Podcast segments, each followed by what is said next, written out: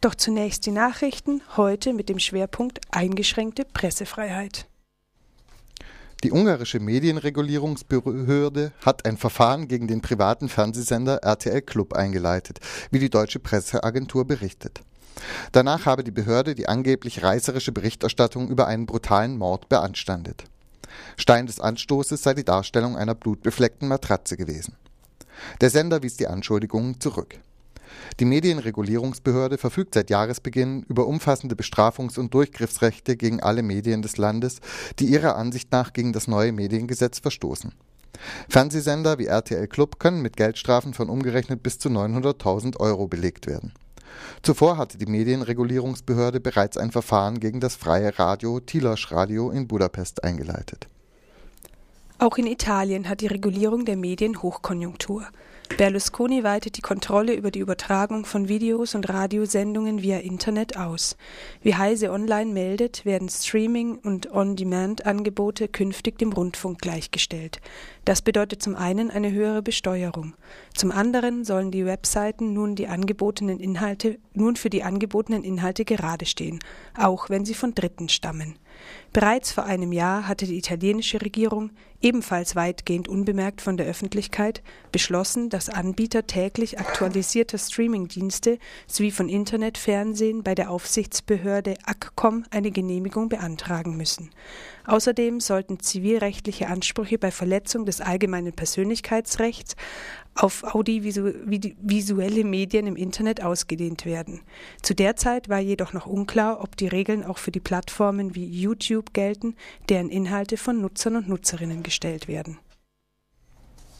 Währenddessen spitzt sich der Streit zwischen der EU-Kommission und Ungarn um das umstrittene Mediengesetz immer mehr zu.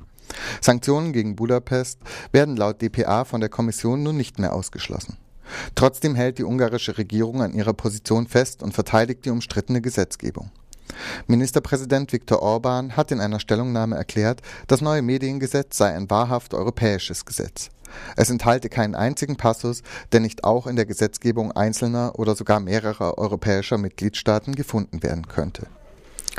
Nach einem Bericht der Neuen Zürcher Zeitung hat in Ungarn ein Oppositionspolitiker das umstrittene neue Mediengesetz gegen einen Freund von Regierungschef Orban wegen eines Hetzartikels angewandt. Wie die Tageszeitung Nepsa Batzak berichtete, reichte der Geschäftsführer der kleinen, nicht im Parlament vertretenen Partei Grüne Linke, Silat Kalmar, bei der neuen Medienregulierungsbehörde Anzeige gegen den Publizisten Jolt Bayer ein. Bayer ist Propagandist der rechtskonservativen Regierung von Ministerpräsident Viktor Orban und ein persönlicher Freund des Regierungschefs. Bayer hatte am Vortag in der Tageszeitung Magia Hirlap beklagt, dass 1919 während des sogenannten Weißen Terrors in Ungarn nicht genügend Linke ermordet worden seien.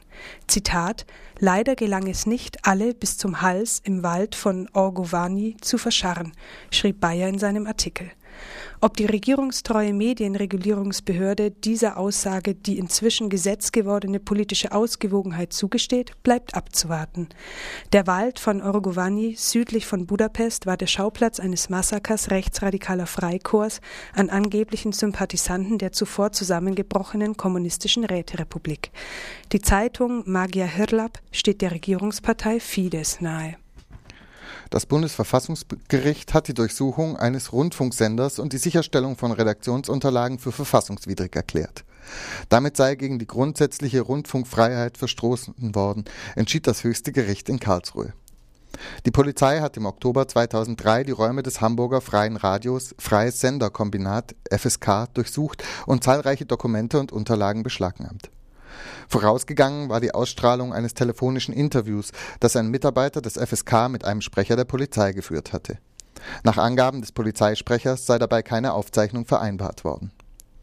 Das Landgericht erklärte die Durchsuchung und Beschlagnahmung von Unterlagen zunächst für rechtens. Dem widersprach nun das Verfassungsgericht. Das Veröffentlichen des Telefonats sei kein schwerwiegendes Vergehen und rechtfertige nicht die Durchsuchung. Die Richterinnen kritisierten auch die, Zitat, erheblich einschüchternde Wirkung der Polizeimaßnahme. Das Grundrecht der Rundfunkfreiheit schützt unter anderem die Vertraulichkeit der Redaktionsarbeit. Staatlichen Stellen ist es grundsätzlich verboten, sich Einblick in die Arbeit von Redaktionen zu verschaffen. China will dem hochverschuldeten Spanien bei der Überwindung der Krise unter die Arme greifen. Wir stehen in guten wie in schlechten Zeiten an ihrer Seite, sagte der chinesische Vizeregierungschef Li Keqiang am Mittwoch in Madrid, wo er mit König Juan Carlos, Ministerpräsident José Luis Rodríguez Zapatero und der Unternehmerelite des Landes zusammentraf. In der spanischen Hauptstadt unterzeichneten beide Staaten 16 Wirtschaftsabkommen im Wert von rund 5,6 Milliarden Euro in Bereichen wie Energie, Finanzen und Telekommunikation. Kommunikation. Li, Vermutungen nach der nächste Regierungschef Chinas, tingelt diese Woche durch Europa und wirbt um Vertrauen für chinesische Investitionen. Zuerst versprachen die Chinesen Hilfe für die Griechen, dann für die Portugiesen und nun offenbar auch für die Spanier. In einem Gastbeitrag für die Zeitung El País schrieb Li, China bietet Spanien enorme Möglichkeiten. Wenn von 100 Chinesen nur wenige nach Spanien reisen, bleibt dort kein Hotelzimmer leer. Der größte Kunde für dortige Versicherungen, Banken, Transport- und Telekommunikationsfirmen wird künftig China sein.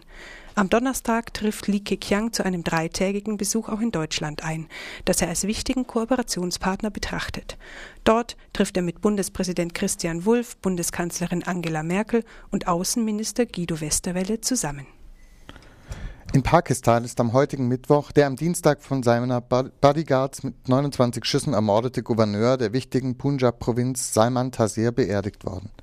Taseer war ein führender moderater Politiker der Regierungskoalition, der sich öffentlich gegen das geltende Blasphemiegesetz und seine Anwendung auf eine christliche Pakistanerin ausgesprochen hatte. Konservative religiöse Prediger und Exegeten veröffentlichten eine gemeinsame Stellungnahme, in der sie Begräbnisse, Gebete oder ein Bedauern für Taseers Ermordung ablehnten, wegen dessen Opposition zum Blasphemiegesetz. Taseer wird als der prominenteste politische Figur beschrieben, die ermordet wurde seit der Ermordung der früheren Premierministerin Benazir Bhutto vor drei Jahren bei ihrer Rückkehr aus dem Exil.